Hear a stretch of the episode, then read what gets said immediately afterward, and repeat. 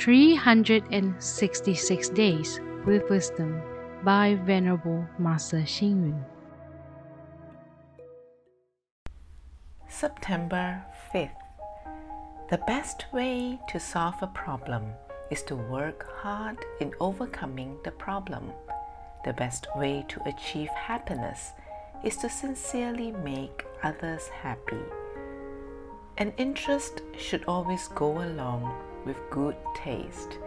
A person's interest should be discussed, appraised, and agreed upon by others. One's interest and hobby should not affect the lives of others.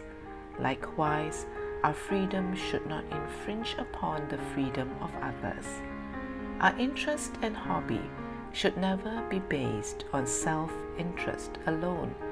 It should not be, as long as I like it, why not? You may like a certain hobbies, but if others do not approve, it is best to refrain. When we make friends with good people, they share their ideals and goals with us and help us to foster our own virtuous interests. If we complete our task properly, not only do we receive praise from others, but we can also improve our interest in that task. Even when you have meals, you should partake of them with interest. When you walk, you should also walk to develop an interest in it. We should live our life amidst our interests. Hobbies and interests are the treasures of our life. When we have fostered good and honest qualities in life as our main interest, these qualities will stand in good stead and be inexhaustible throughout our life. When we listen to a speech, we should listen with interest when we hear a story, we should hear it with great delight. We should have great interest in everything in the world.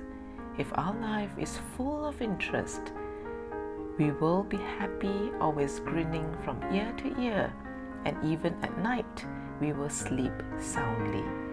If we have no interest in anything, carrying a stern expression the whole day, we will always feel vexed and worried, as though the whole world owes us a living. It is such a great pity if we live our life without any virtuous habits or healthy interests. Read, reflect, and act. Interests and hobbies are the treasures of our life. When we foster good and honest qualities as our interests, then they will be inexhaustible in our life. Please tune in, same time tomorrow as we meet on air.